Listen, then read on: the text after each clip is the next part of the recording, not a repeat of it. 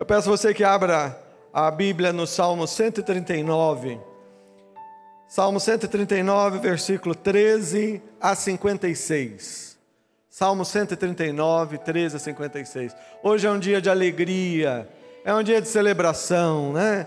Deus é um Deus bom, misericordioso, tem feito grandes coisas, é um momento especial na vida é, da igreja, na vida de todos que vieram aqui, e é especial porque Deus já tem falado tanto e Ele quer falar algo de novo, algo que vai fazer diferença, algo que vai nos motivar mais ainda.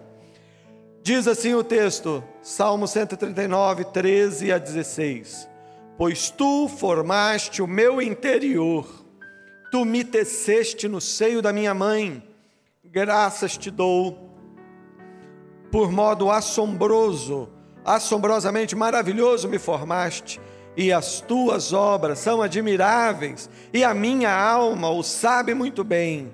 Os seus, os meus ossos não te foram cobertos, quando no oculto fui formado e entristecido nas profundezas da terra. Os teus olhos me viram a substância ainda informe, e no teu livro foram escritos todos os meus dias, cada um deles escrito e determinado, quando nenhum deles havia ainda. Irmãos, hoje é um momento histórico na vida de todos que vieram aqui, certo? A sua vida a partir de hoje, você vai pensar nela antes desse dia e depois desse dia.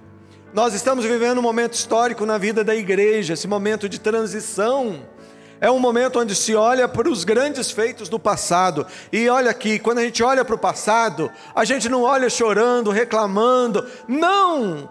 Quando a gente olha para o passado, a gente glorifica, a gente agradece, porque mesmo nas mais duras lutas, Deus está ali, no controle, fazendo tudo para a glória dEle.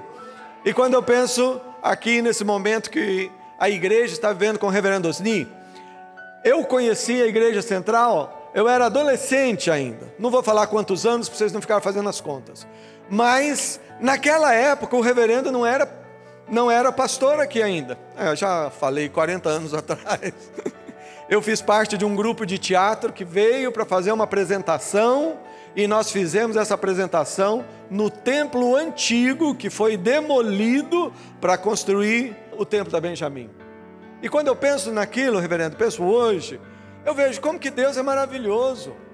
Eu sei que não foram anos fáceis, mas que bênção, como Deus usou o seu ministério aqui.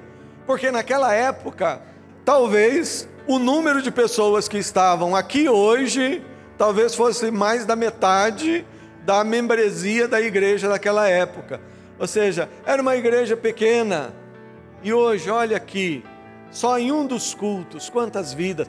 Quando nós olhamos para o passado, nós olhamos com gratidão, porque Deus tem feito grandes coisas. Quando a gente olha para o futuro, a empolgação é maior ainda, porque ele sabe, olha, esse mesmo Deus que fez, ele vai continuar fazendo. E eu olho aqui com alegria para o pastor Emerson, me lembro aqui de um culto épico em que ele veio vestido a caráter como Buzz Lightyear. Mas que coisa bonita, você vê pessoas crescendo. E tudo isso tem a ver com a história. E esse texto, ele nos faz pensar sobre história. A história, e nós vamos falar rapidamente aqui, porque aquela história de 55 minutos era brincadeira. Olhando para esse texto, nós vemos que a história, toda a história é antes e acima de tudo a história de Deus. Eu não estou falando que é a história que Deus escreveu, não, estou falando a história dele. Às vezes a gente pensa, não, essa é a minha história, essa é a minha história aqui em Londrina. Não, mas todas as histórias são, na verdade, parte integrante da história do próprio Deus. Outra coisa que nós vemos é que Deus é aquele que escreveu a nossa história. A história escrita por Deus para você, para mim. E finalmente vamos ver que Cristo é aquele que redime a nossa história. Irmãos, é, pense numa cena dois homens debaixo do sol cavando uma valeta, cavando. Dois, duas pessoas no mesmo lugar, no mesmo sol, na mesma obra, cavando, cavando um buraco. E alguém chega e pergunta para o primeiro: O que, é que você está fazendo? Ele olha e fala: Pô, o que, é que eu estou fazendo? Estou cavando um buraco. Estou aqui debaixo desse sol, cavando buraco, fazendo essa valeta. Tudo bem. Aí ele chega e pergunta para o segundo, que está ali também cavando, mas tem sorriso, tem ânimo, tem vida. E ele pergunta: O que, é que você está fazendo? Eu estou aqui construindo uma escola. E na verdade, ó, eu não estou só construindo uma escola. Eu estou construindo, participando de algo que vai ajudar a transformar a vida de muitas crianças e jovens que vivem nessa redondeza. As duas pessoas, no mesmo momento histórico, mas com compreensões totalmente diferentes do que, que é a vida e do que é a história. Eu não estava só cavando buraco. Espero que você não seja só um cavador de buraco. Aquela pessoa que vive fala, levanta, fala, pô, estou vivo de novo. E aquela coisa toda. Não. Deus nos chamou para ter uma visão correta. Você sabia que a Bíblia é o único livro sagrado que é dado dentro de uma sequência histórica? Os outros mencionam histórias, mas não dão uma sequência histórica. A Bíblia é o livro que Deus conta a história dele. A Bíblia começa com criação, a Bíblia termina com redenção. Redenção para não só para alma, redenção não só para o corpo, redenção para o universo, para a criação que foi criada para a glória de Deus. Irmãos, em todo esse processo, Todo esse processo é Deus, é Deus, é Deus, é Deus. A história é a história de Deus. Deus, ele cria todas as coisas para manifestar quem é ele, porque antes disso, a Bíblia diz que de eternidade a eternidade, Deus é Deus. E antes de tudo, Deus já tinha a sua história, a história da Trindade que não era uma história de solidão, não, era uma história de amor, era uma história de alegria. Pai, Filho, Espírito Santo, por toda a eternidade, experimentando aquele relacionamento belo, intenso, maravilhoso, ao ponto da Trindade, Deus falar: olha, vamos é, criar algo, vamos manifestar algo aqui, ajude a explicar a contar a nossa história. Por isso ele criou você capaz de se relacionar com ele, e sem o seu relacionamento com Deus, a vida não tem sentido. Sem Deus, a vida é uma loucura. Sem Deus, a vida é algo que não, não tem o menor valor. Mas com Deus, a vereda do justo é como a luz da aurora que vai brilhando mais, mais, mais, mais, até ser dia perfeito. Aleluia, irmãos, é assim, é a história de Deus. A nossa vida, vamos dizer, vamos dizer, processo de conversão, crescimento, isso faz parte da história de Deus, o relacionamento dele com o filho. Porque a Bíblia diz que nós, preste atenção nessa, nós somos presentes que Deus deu para o seu filho. É Jesus que diz: Todos aqueles que o Pai me dá, esses vêm a mim. E a que vem a mim de maneira nenhuma eu o lançarei fora. Eu ouvi um amigo já de uma certa idade, ele contando que é, depois que a mãe dele faleceu, ele foi mexer nas coisas e ele achou um papel, com aquele, sabe, sabe aqueles desenhos de criança? Que faz uns rabiscos e uma coisa. E ele lembrou, olha, isso eu fiz no jardim de infância, sei lá, e eu fiz isso e trouxe e dei de presente para minha mãe. E ele falou: Olha, minha mãe guardou isso a vida inteira. Por quê? Você guarda o presente, você ama o presente, se você ama quem te deu o presente. Certo? Se você ama, aí aquilo tem significado. Agora veja, você que tem Jesus como Salvador, você é um presente que Deus deu para Jesus.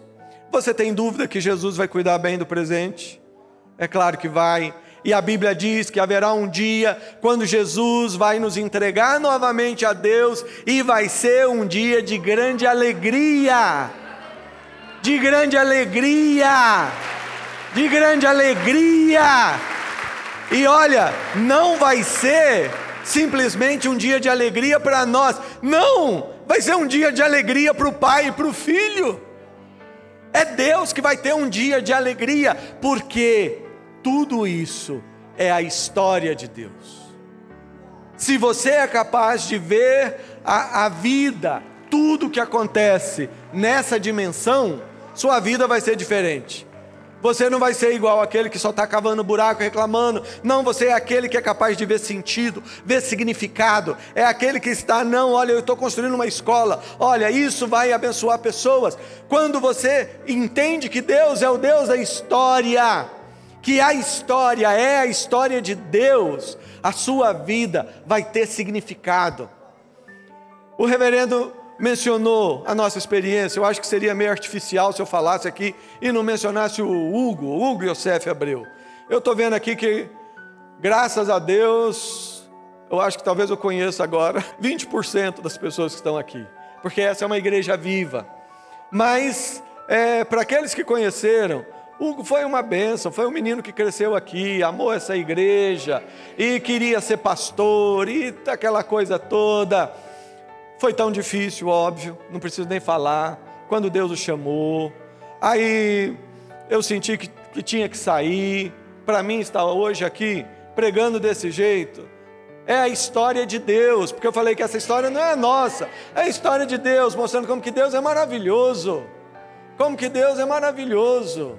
O Hugo ele continua conosco como inspiração em tudo aquilo que nós fazemos, mas a história é a história de Deus. Vai ter um dia de grande alegria, de grande alegria, quando Jesus vai pegar a mim, a ele, a Mara, a todos nós e vai entregar para o Pai.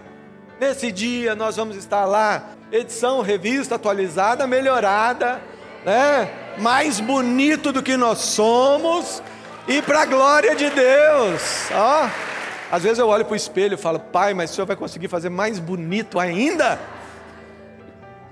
Irmãos, como é que, e eu dou isso como testemunho, eu tenho visto às vezes, né, por causa dessa experiência, a gente recebe cartas, e-mails, e, e me dói o coração quando eu vejo que pessoas passam por experiências não semelhantes, porque no caso dele era o filho único tal, e, e a vida vira um trem que 20, 30 anos e a pessoa está sofrendo, sofrendo, sofrendo. Eu entendo a dor, mas só que quando você conhece a Deus, quando você ama a Deus, quando você entende que a história é a história de Deus, a coisa muda de figura. E aqui nós vemos para o nosso segundo ponto, que essa é a história de Deus, mas nessa história, que é a história do Criador, Ele escreveu a nossa participação na história dele. Ele escreveu a sua história. Queridos, que maravilha, que coisa boa saber que a minha vida, a sua vida não é uma coisa esquisita. Ah, nasceu, ah, vou viver, ah, tenho que, sei lá. Não, tem um propósito. A Bíblia diz que Deus faz tudo e faz tudo com um propósito. Mesmo aquilo que eu não entendo, Deus faz com um propósito. Mesmo aquilo que às vezes me esmaga, me faz chorar e tal, ele faz com um propósito. E o propósito é a glória dele. E o texto aqui, o versículo 16, diz: Os teus olhos me viram a substância ainda informe. No teu livro foram escritos todos os meus dias, cada um deles escrito determinado quando nenhum deles havia ainda.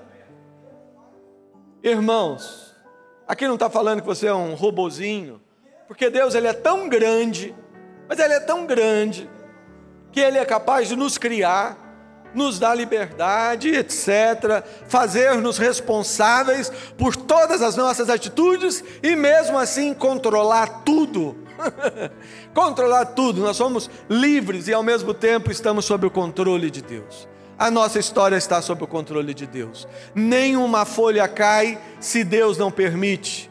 Nenhum fio de cabelo cai se Deus não me permite. Deus, ele tem o controle de tudo. E se você crê que Deus tem o controle num fio de cabelo, numa folha que cai, quanto mais as coisas maiores.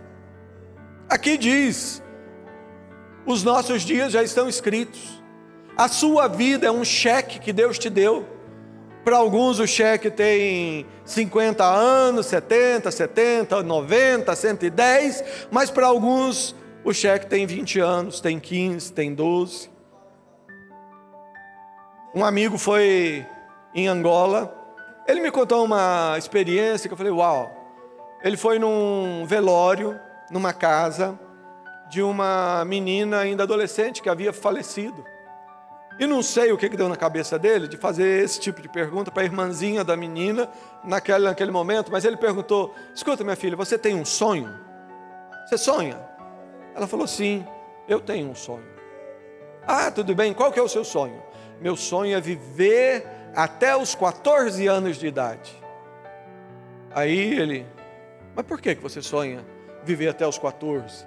Ela falou: porque na minha família nenhum dos meus irmãos atingiu essa idade. Irmãos, nós vivemos num, num, num mundo que sofre, nós vivemos num mundo onde há tanta necessidade e na África você encontra, Nordeste, Londrina, tem certeza, roda aí, você vai encontrar situações assim, mas Deus escreveu os dias da nossa vida. O problema é que às vezes a gente não crê, não vê a grandeza, a dimensão de Deus. E ficamos achando que Deus é aquele que não, oh Deus, eu quero, me ajuda, sair das dívidas. Mas por quê? Né? Comprou mais do que podia. Oh Deus, no nome para tua glória, eu vou trocar de carro. Gente, trocar de carro, morar bem, curtir a vida, viajar, né? É bom, é bom. Mas Deus ele se alegra em nos dar isso? Se alegra. Um pai se alegra em dar um, um presente para o filho. Mas o legal é quando existe um relacionamento correto de amor. Porque quando o pai dá o presente, ele não dá o presente simplesmente pensando que ah, o filho vai pôr de lado. Ele quer ver o filho abrir a caixa, né? Se é criança, abrir a caixa, fazer aquela coisa toda, pegar, brincar, curtir, se divertir. Mas só que é muito bonito quando o filho ele ama tanto o pai, que ele olha e abre a caixa e vê o brinquedo, ou seja lá o que for, mas ao invés de dirigir o seu coração para o brinquedo, ele dirige o coração para o pai. Ele vai e abraça o pai, porque ele sabe que aquilo foi expressão do amor de Deus, foi a expressão do amor do pai. Então eu estou falando, né? Eu falei aqui de carro tal. Tudo bem, são presentes que Deus nos dá dentro do propósito dele para a nossa vida. O importante é receber o presente, curtir bastante, aproveitar, mas jamais colocarmos os olhos nessas coisas. Querido, o problema é que as pessoas colocam os olhos nas coisas. O problema é que nós muitas vezes nos comportamos como aquele filhinho, né? Era uma expressão antiga filhinho de papai, né? Que ele está só interessado no cartão de crédito do pai, aquela coisa toda. Não, meus queridos. Nós precisamos entender a nossa história num âmbito muito maior. A melhor coisa da vida é Deus. A melhor coisa que pode acontecer na sua vida é Deus. Tudo que acontece na vida tem sentido se isso me apaixona mais, me faz estar mais apaixonado por Deus. Você não é capaz de imaginar o que Deus pode fazer na sua história. Você não é capaz de imaginar o que que Deus tem preparado para você através da história que ele escreveu para você. Mas nós temos que ter essa visão correta, essa visão certa. E precisamos entender que Deus escreveu a minha história. O salmista diz: Ensina-nos a contar os nossos anos para que alcancemos coração sábio. Se você vive sem entender que a sua vida é um cheque, já está determinado. Jesus falou: ó, ninguém por ansioso que esteja vai aumentar isso aqui no curso da sua vida, certo?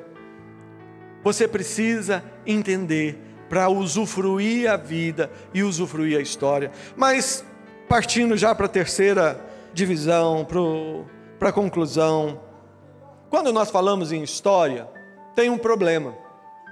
Porque quando eu penso na minha história, eu gostaria tanto de ter um, um controle igual aqueles que antigamente tinha nos antigos vídeos, cassetes.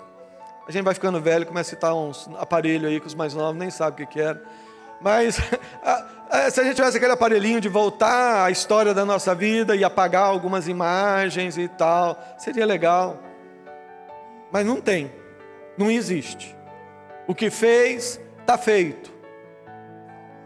Irmãos, o que fez está feito, não tem como, não tem como. O que fez está feito, mas só que Deus lembra a nossa história, até a nossa queda, até o que fez está feito, está dentro da grande história de Deus, e é aí que nós vemos Jesus. Jesus é aquele que redime a nossa história, Jesus é aquele que, como diz João, é a tampa que cobre os nossos pecados. Ele é a propiciação, Ele é o sangue. O que é propiciação? Não é em inglês, não, isso. Está lá na, na, Bíblia lá. O que é propiciação? É, havia a arca da aliança, sobre a arca uma lâmina de ouro, dentro da arca, as tábuas da lei que representavam a nossa incapacidade de cumpri-la. E no ritual do Antigo Testamento, o sacerdote vinha no tempo apropriado e aspergia o sangue sobre aquela lâmina de ouro chamada propiciatório, simbolizando que Deus estaria vendo os mandamentos quebrados através do propiciatório. João escreve: Jesus é o nosso propiciatório. O que que significa? Significa que Deus, ele olha a minha vida através de Jesus. E ao fazer isso, já não vê os meus pecados, ele já não vê aquelas coisas que trazem ira a ele, mas ele vê Jesus, Jesus. Ele vê o Senhor Jesus Cristo, o que Jesus fez por mim. Irmãos, a melhor compreensão do Evangelho, de forma mais simples, é essa: Deus me ama. E me ama por quê? Porque Ele tomou a decisão de me amar. Deus te ama, e te ama por quê? Porque Ele tomou essa decisão. Ele não tomou porque você é cheiroso, bonito, tal. Ele não te escolheu porque não, ó, eu sabia que esse cara aqui, ele vai. Não, Irmãos, quem ensina isso é religião. E religião nos afasta de Deus, religião nos afasta da obra de Cristo, porque a religião diz: Ó, eu obedeço, então eu sou amado. Religião diz: Ó, Deus está lá, não, ele nem tem muita noção da minha vida, mas eu vou fazer aqui algumas coisas, vou fazer o ritual certo, etc. E Deus vai olhar por mim. Religião diz: não, Cristo te salvou, mas agora você tem que fazer sua parte. Irmão, enquanto você está tentando fazer sua parte, é porque você não entendeu que é Jesus e Jesus somente. Jesus veio, deu a sua vida por nós. Todas as lambanças que nós já fizemos e algumas que infelizmente faremos, Todas essas lambanças Jesus já pegou e já cravou na cruz. Nele nós vivemos, nele nós nos movemos, nele nós existimos. Em Cristo nós sonhamos, em Cristo nós levantamos a cada dia, sabendo que a minha vida é como a luz da aurora. Não tem aquela história, não, ah, pastor, agora a minha, a minha vida, eu já estou pirambeira abaixo, agora, não tem isso. Se eu entendo que eu estou vivo, é porque eu faço parte dessa história. Se eu entendo que eu estou aqui vivendo tudo isso, faz parte da história. E se eu tivesse três horas, eu podia contar tantas as coisas assim, que às vezes passam pela minha mente, eu vejo como Deus escreve a nossa história. Maravilhoso. Quero deixar essa palavra no seu coração. A história é a história de Deus mesmo. A história é a história de Deus. Não tem como Deus contar para alguém a história dele completa, se isso fosse possível porque ele é infinito, mas não tem como Deus contar a história dele sem contar a sua história, a minha história, a história dessa igreja, a história do que ele está fazendo ao redor do mundo. A história é a história de Deus, e é Ele que escreveu a nossa história. Não reclame da vida, Deus escreveu sua história. Isso é para te deixar contente. Isso é para te deixar alegre. Não é você que escreve a sua história, não. A minha história é essa, eu vou fazer isso, vou adquirir isso. Bobeira. A pergunta é, pai, qual que é a tua história para mim? Qual que é a tua história para mim? O maravilhoso é saber que Jesus é o que dá sentido para a minha história. Ele viveu a vida perfeita que eu jamais vou viver. Pelo menos só depois da ressurreição aí a coisa muda de figura. Porque naquele dia que Jesus nos abraçar e for devolver para o Pai o precioso presente que ele ganhou, ele vai apresentar pessoas santas, inculpáveis, irrepreensíveis. Deus Pai vai olhar para cada um de nós e vai ver Jesus Cristo vai ver pessoas. Já pensou? Um dia você vai ser como Jesus.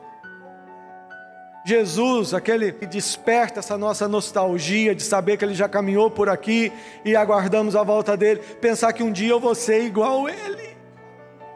É a obra de Deus na sua vida. E assim se fortalece e se santifica todo aquele que tem essa esperança.